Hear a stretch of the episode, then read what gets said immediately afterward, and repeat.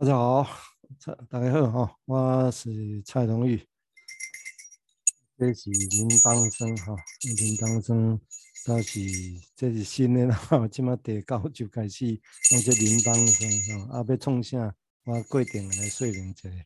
哦啊这俩这声真趣味哦，我这过这我们我们这题嗯这个系列的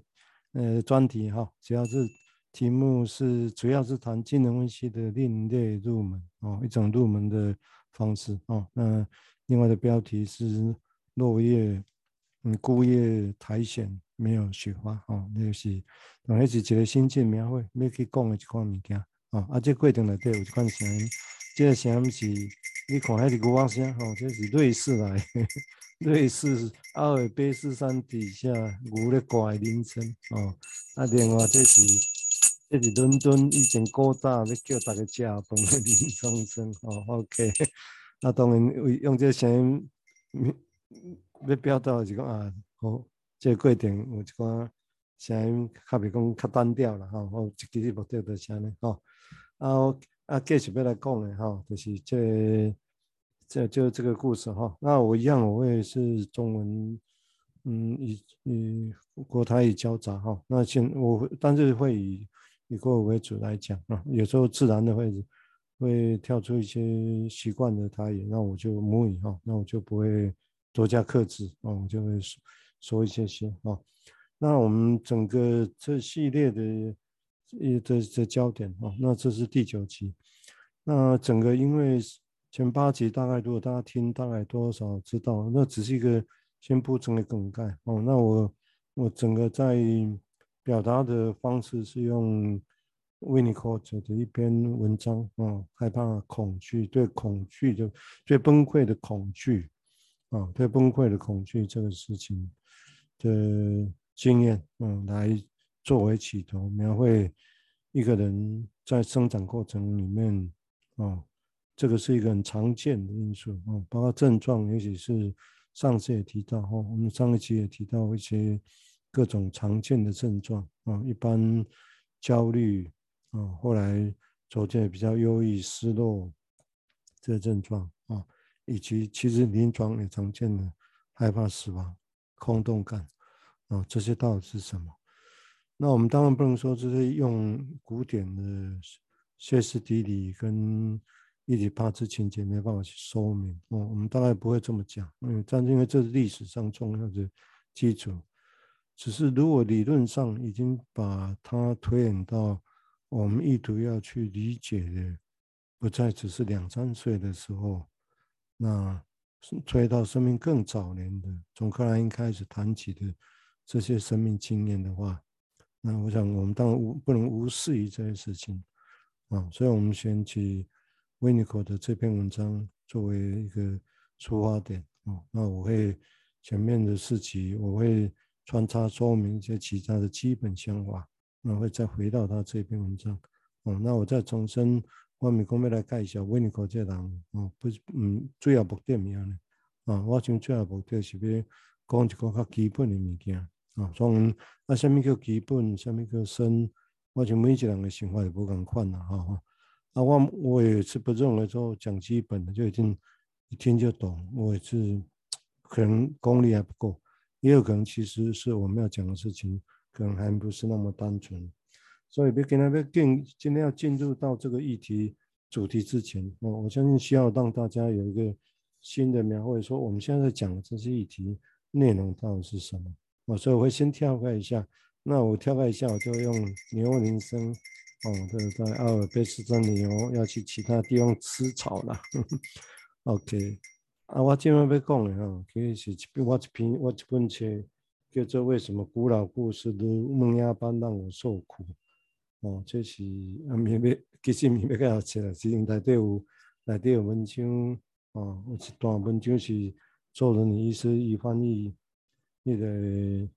跟维尼口都有关系的一段文章啊。我想这个作为这个第九集的开始啊，等一下我再说明啊，对于我们一个。入门我觉得蛮重要的哈，那这这一段落来讲啊，有些些的长啊，比方帮我稍微慢慢念，让大家听一下哈。他说，当这维尼口的的文章哈，是这篇文章是取自于他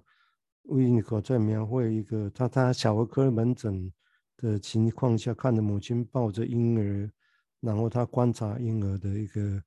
对鸭舌棒的反应的一这个段落哈。好，那他从文章里面这么说，说当母亲离开婴儿，他感到不只失去了一个真实的人。也失去他心智中的对应物，因为在婴儿的心智中，外在世界和内在世界的母亲能很密切地连接，或多或少彼此依赖。婴儿失去对他而言重要的爱、保护和生命前沿的内在母亲，会大大的加重失去真实母亲的威胁。再者，丢开鸭舌棒的婴儿，啊，他刮胡哈，维尼口自己说的。我认为鸭舌棒的，我认为棉棉棉棉线棒的男孩也一样啊。然后再刮胡哈，他说不止丢掉因挑起他的攻击而被排斥而被排除的外在和内在母亲啊，虽然也可以再被取回来啊。那我认为他也外化了他所害怕的母。所害怕失去内在的母亲，因此可以告诉自己，这个内在母亲啊，也许现在是由地板上玩具来作为表征啊，并从未从他的一个内在世界里面消失，没有被纳入的一些行动所摧毁，仍然友善，并愿意被他玩弄。透过这一切，孩子修订他和内在。与外在世界物跟人的关系，因此特定情境第三阶段最深的意义之一是，婴儿得到关于外在母亲的命运以及她的态度的安慰保证。伴随这种焦虑的忧郁情绪被释放而重新得回快乐。哦，这这有点长哦，但是我会觉得这只是一个。因为包括我刚刚提到，我们已经把焦点设定在哎，等一下刚回来，哎，刚刚念完了哈，所以这个声表示又再回到主题的说明，OK。但是哪一个是主题，也许会有跳跃哈，OK。好，那但是这个地方来讲哦，我想我们必须来想象，而且就让大家知道是说我们去描绘的哦，并不是那么清楚，两三岁后来你看就懂，因为大家以。常以为金融是一个术语，你看见一个伊底帕斯情节，一讲故事，你一听就看到他在那里，其实不是哦，那样其实好像带来的清楚，但是其实带来可能根本是偏见，或者是其实是反而是偏离的实情啊，因为实际上，因为我们要去看的东西是这么早的经验，所以刚刚那一段其实是维尼口在描绘一个小孩子，他只是很小很小的时候在玩跟。物压舌棒跟外面东西的那种关系，他透过这个观察，重点是透过这个事物观察，然后他去推论，哦，去推论说，这小孩子内在世界，因为有个内在世界的东西在发展，也有个外在世界，尤其是母亲，哦，这样的角色，那这两个东西如何的交错、混杂的，来慢慢形成自己小孩子内心里面的自己的心理世界。啊，我想这个是一个，这个这个蛮重要的论述。像刚刚那样讲，我不认为大家就可以完全理解了哈。那我想我可能只主要是来说明一下，因为这边的话提到所谓的最后忧郁、焦虑的忧郁情绪，也就是说上次也提过，就是说失去本身来讲，啊，那当然会是一个。会是一个焦虑、失落，应该失去本身是带来理论上是带来是失落跟忧郁了哈，跟忧郁。那但是因为害怕，会当有失去经验的时候会害怕失去的时候，这种害怕本身带来就会产生一种焦虑，害怕会失去。哦，这个是以前我们上次也介绍过所谓的以情阳具阉割这个感这个感受的一个起源点是这样。但是你要把焦虑摆在焦虑吗？还是其实是摆在？曾经失去的这个害怕，这个其实叫理论不不词不太一样，他要描绘的情绪、情感状态，以及人要去处理的状况其实也都不太一样哦。这个在以后你慢慢会知道，我们也慢慢说明这个事情哦。就就症状学本身来讲是这个样子，但是在这个情况之下的话，也就他一直要去描绘的一个，我们必须要接下去讲的时候，就大家有一个基础。他这段简略的另外一个描说法就是说，他是在描绘。我们我们当然会希望说啊，母亲照顾小孩子都可以照顾很好，嗯，我们希望是这个样子。虽然这不是容易的事情，但是那我们何以说，我们的立足点在哪里？我们立足点何以说，那小孩子在这个过程里面，他是不是必然的？哦，是不是必然的会遭遇到母亲失去？哦，那这是几乎不可避免的。就算是母亲再完美、再再好，都都可能会是这样。那这段他意图大概说明类似这个样子，就是你再好的一个母亲，你总是有离开的时候，总是会有啊，不可能没有，你总是有自己的事情要去做，哦，你自己要去休息，要去睡觉，要去其他的其他的一个情境。那这样的失去本身，理论上现在很难，没有到那个细致到说离开几个小时、几分钟怎么样会带来怎么样的一个一个所谓我们这里要讲的这个伤害，哦，但是理论上。如果这个小孩子本身因为母亲的不在，啊，那在那一瞬间，好像这个真实的失去，他内在里面假设有一个对应物，有个内在的所谓的母亲，这我们叫做简化来讲，就是内在母亲在那个地方，哦，虽然这个内在母亲是什么，是不是整个这样母亲，应该不可能的，哦，应该只是部分客体的那种感觉，哦，一部分的特质，哦，所以在这样的情况之下的话，哦，我想这失去本身。其实理论讲是就是几乎是必然，几乎是必然的哦。所以我想整个这个论述啊，包括我我前面稍微交代过，但是在以后我会重复提。就我们整个论述现在在讲精神分析的一个入门，嗯，我现在是采取是从这个角度来讲，但这个在角度来讲，必须要有一个刚刚提到这个东西作为作为基础啊，作为基础，也就是说。我们现在要讲的这这些内容，我们如何去去假设说，OK，这是没错，是这个样子。那这个作为一个理论理论的一个基础啊、我想这个是希望各位听众可以了解这一点啊、哦。所以一组其实简单的说法就是说，我们现在要处理、要去想象的，要去所谓的要去建构的讲。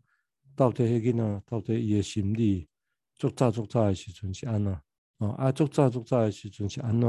会安怎应用的话，以后这是另外的代志。哦，啊，但是要安怎去讲讲早期还是发生什么代志？所以我的这个系列大概会偏重，像维尼口这边提到的是说，以那种所谓的小孩子对母亲重要课题东西的一个失去。啊，按那个失去，我刚刚提到可能只是片段的，但是对小孩子来讲，如果任何片段都会带来影响，如果理论上都会带来影响，啊，所以在这个情况下，任何的穿脏或失落几乎不是不可避免。哦，那我们要想象，那人在面对这种不可避免的情况之下，到底会怎么样的让自己心碎、哭的崩溃一样，哦，会哭的像崩溃一样，然后又慢慢收拾起来。笑笑哭了，像崩溃一样，然后又收拾起来。有这个过程，哦，这个过程，啊，是这个过程内底，除了安静看着，伊身体一直咧大汉了，哦，但是伊的记忆力还未够，还未还未发展了真好，哦，或者上次也提到，ego 这个能力也没有发展的很好，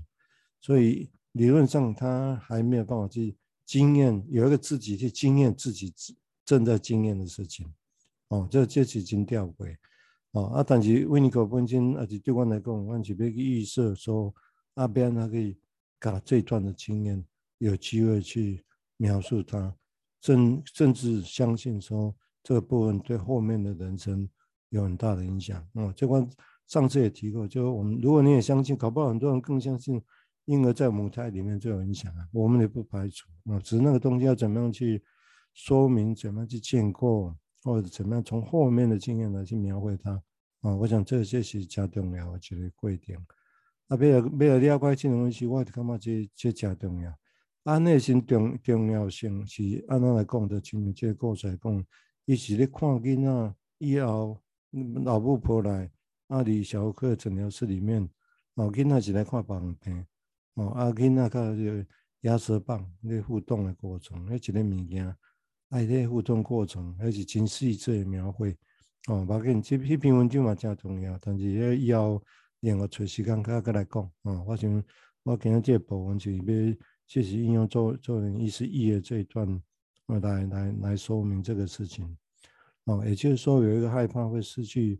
母亲这样的一个害怕作为假设的基础，啊，但是这个地方也告诉我们，也告诉我们一个入门，就是说，那但是害小孩子不会说害怕母亲，他只是哭啊，啊，他只是哭，理论上啊，在当年只是这样，但是后来会演变成什么样子？如果假设小孩子会玩，后头呢，假设这玩具本身也代表着一些重要的事情，我想大家不会排斥小孩子有一段时间。玩具比什么都重要，比生命重要。你跟他拿掉，他会哭得真的像你要他命一样。哦，这是重点，会哭得心碎满地。哦，这是这重点来经验。哦，所以在这个情况之下，以作为失去重要课题作为基础的一个假设。所以我想，如果我们从这个角度来讲啊，那我稍微的再挪开一下下哈。OK，这里瑞士山下牛。牛铃声哈啊，我来再说一门其他的事情。也就我刚刚描绘到一个重要的事情，也就是说，当我们说理论上来讲，以金融分析史角角度来看，就是说我们会说啊，离开，当我们焦点是摆在把中那么早期的生命经验，就以课题的失去作为一个利润的出发点，然后来想象描绘这跟课题的关系。哦，那这个地方开启的，就是精神分析的知识的理解来讲，我想是蛮重要的啊。很重要的地方是说，也就当我们这样想，就在理在精神分析的理论史来讲，就是所谓的变好像变成客体关系为为主轴了，啊，而不再全然的像说我可以只描绘内在心理世界，哦，或者完全马上就从所谓的性学理论开始描写。哦，开始开始描写起也不这个样子，但是就维尼口或者我个人来讲，我也不认为就这东西不对或者要排斥它没有。哦，我想是先前也提过，就维尼口来讲，从本能出发，维尼口的出发跟克莱因也都是这样。哦，那本能出发也是重要的，所以也因为本能出发才会有刚刚描绘到所谓的内在心理世界的建构这件事情。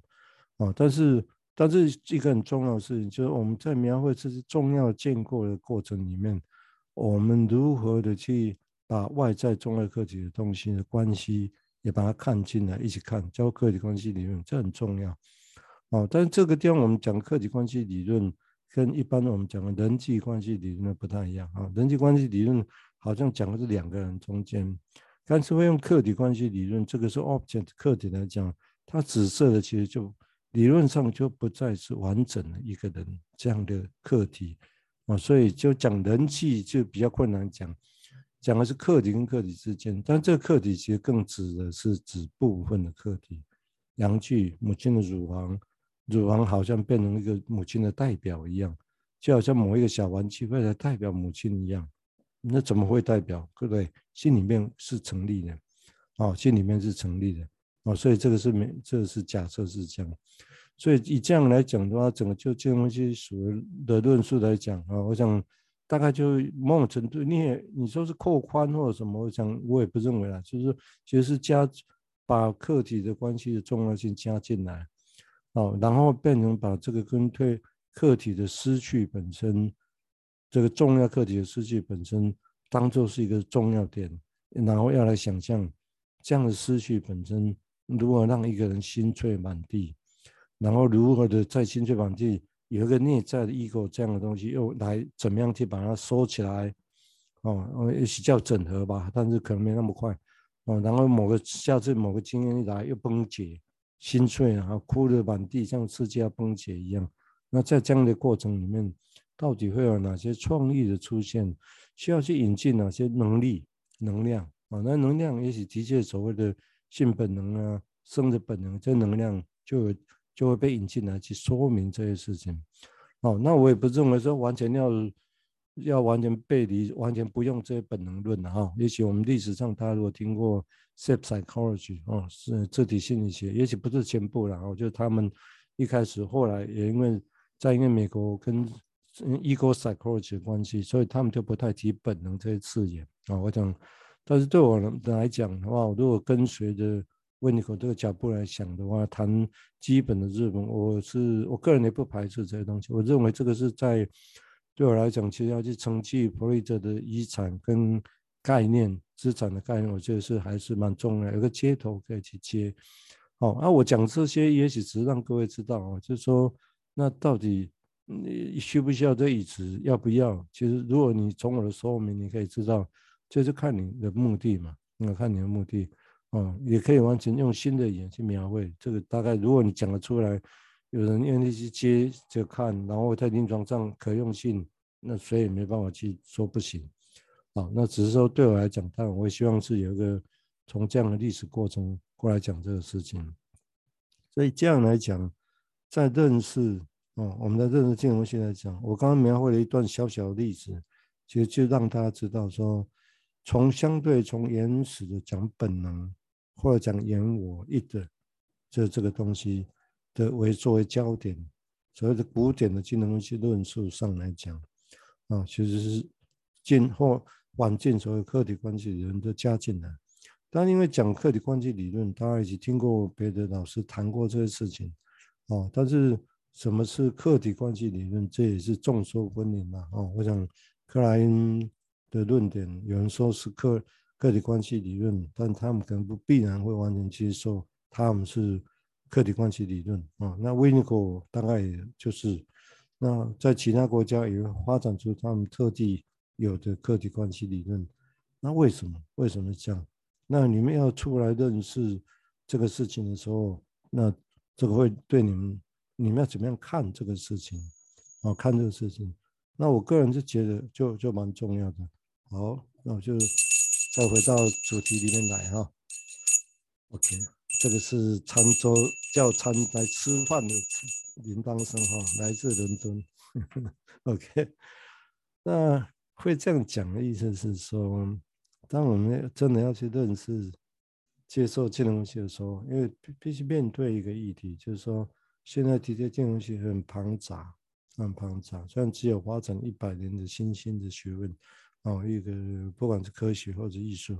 哦，那其实它的，因为每一个人都要有自主性嘛，每一个地方、每一个国家的人都要有自己的论点，所以有共通的点，但是其实也有大家会特别着重的点。但是显然的难题，大家会在认识上会觉得困难的地方是，当你就跟踪某个特定点的时候，通常别的点就会被忽略。嗯，因为讲太多别的点，好像自己就会失去一样，很奇怪，但是也很真实啊，就是这样，就在发展，这样的金融科技发展的历史，大概也的确是这样啊，所以大家会觉得，我刚刚这我刚刚这这堂课，大家会把焦点就摆在刚刚提到，哦，我们大家去你在看这论述的时候，哦，那当然你可以采取去敌对啊，采取另外一边，跳在另外一边。替自己辩护，OK 哦，我想 OK，只是但是我是试着把一个焦点拉大，让大家知道说，如果要打仗，那个战场在哪里啊？也就是说，当我们着重在本能论啊，id 或者是 ego，哎，id 言我这个事情，本我啊，跟 instinct 本能论这个事情，性的本能、攻击的本能、生的本能。啊，如果从这论点要来讲起，我们当然说这是古典论述的一个一个一个基础在，啊，一个基础在，只是后来晚进加进来的客体关系理论，啊，但这个地方，但是人人跟人中间或者学派建立之间是的确会有一些冲突的，这是事实。所以我现在讲，然后大家听起来就是可以自然的融合在一起，其实并没有，并没有啊，在整个历史上来讲，这也是一番很大的。争执跟辩论，哦，那是不是可以就完全融合？我想也不容易啊。不过那是历史，所以我们知道就好。我想，对于每一个人要学习的，我相信重点是如何去在这个过程里面啊，你如何去，这些就历史资料在这里，所以我也尽量呈现这些历史资料跟历史经验，我不能说我没有偏颇或没有立场，有我我有哦，只是这个我的立场就是，那这个地方怎么样让这些不同的论点、不同时期产生的，那这些论点本身有机会可以去哎在一起对做一些对话。那谈要谈整合不容易哦，哦，你要把后面发展的理论，因为它针对的某一点特别走得深的个体关系理论，那原本的本能论啊，一直沿沿我这论述有他自己的东西，又讲走得深的，你最后两个把它完全搭配起来，讲得很顺，其实不容易，那要花一些花一些功夫的，花一些功夫的，哦，所以我的立场也不是说就是。我只是指出来有这些现象，嗯，也不是说就一定可以马上整合，啊，我也不认为。但是重点我是先把这些东西可以变成是相互对话的，相互对话，啊，那这所以本能论跟客体关系理论，嗯，是听起来你会觉得没有差别，但在分析史上，哦，这个冲突其实还不小，还不小，哦，那但是有一个重点的地方是一样的，是一样的地方，就是说。当为什么客体关系理论，嗯，不谈是人际关系理论不一样啊？但是我讲人际关系在苏联学派，那他们发展出一条脉络，里面这个脉络里面有不少名人哦，哦，弗洛姆，然后赫尼，哦，嗯，还还有以社会心理学的艾瑞，嗯，艾瑞克森，那个如果没记错，啊，那另外一个是亚东，他们这些其实是发展出一套很。很受欢迎的一个论述，啊，那这是这是一套不一样的东西。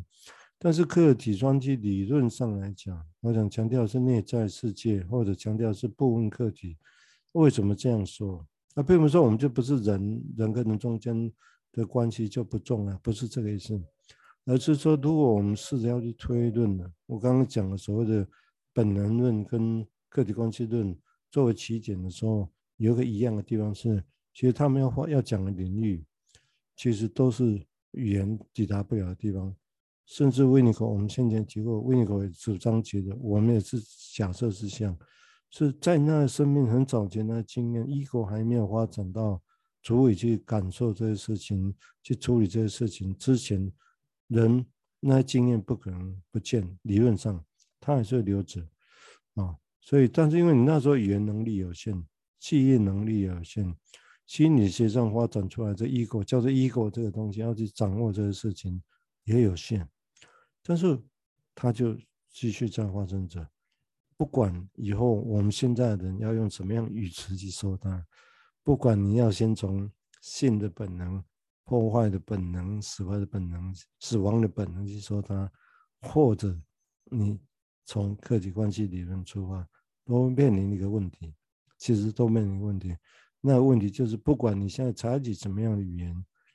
其实你现在用的这个语词都没办法直接指涉当年的那些经验。大家记得这个事情哦。所以有时候只在语词上去你要掐表哈，你看在电钩机哈，好像讲的可以，意图要讲不一样的事情，但是有时候你听听，好像讲的很像呢。为什么？有可能，有可能。哦，那这个地方当然以后我会再讲本能论跟客体关系理论两者在弗洛伊德论述跟后来的中间的差异到底在哪里啊、那那差异怎么样影响后来的技术啊、哦？但是我今天这几十天先让各位铺陈下这些经验，让大家知道，其实现在讲的东西都是语言没办法到达的地方啊、虽然现在有一个名称在那里，但是记着。现在有了名称，不管叫客体关系、早年的关系、性本能、本能论、什么本能论，这些东西都指向你到一个地方，比如你来到台北，那你看那个标签，台北市就这样子而已，真的就这样而已。台北市多复杂，这我不不用我多说。高雄市多复杂，就大家都会知道。哦，所以这里面，所以也就是说，这里面还有很多东西需要再去。发明，再去需要去探索，哦，然后去探索，然后给它命名。你看到什么？哎，可能会是什么？哦，那这样整个金融系，我个人觉得才会丰富。嗯，所以虽然讲日本，但是我也希望大家也有有有这样的一个观点，哦，来看事情。好，这是第九集，哦，啊，第九集啊，今日先到这，哦，啊，我继续，你可来讲嗯，另外一集啊，搁继续来讲咧。哦，啊，今日先到这，啊，用两个铃声作结。OK，好，多谢大家收听。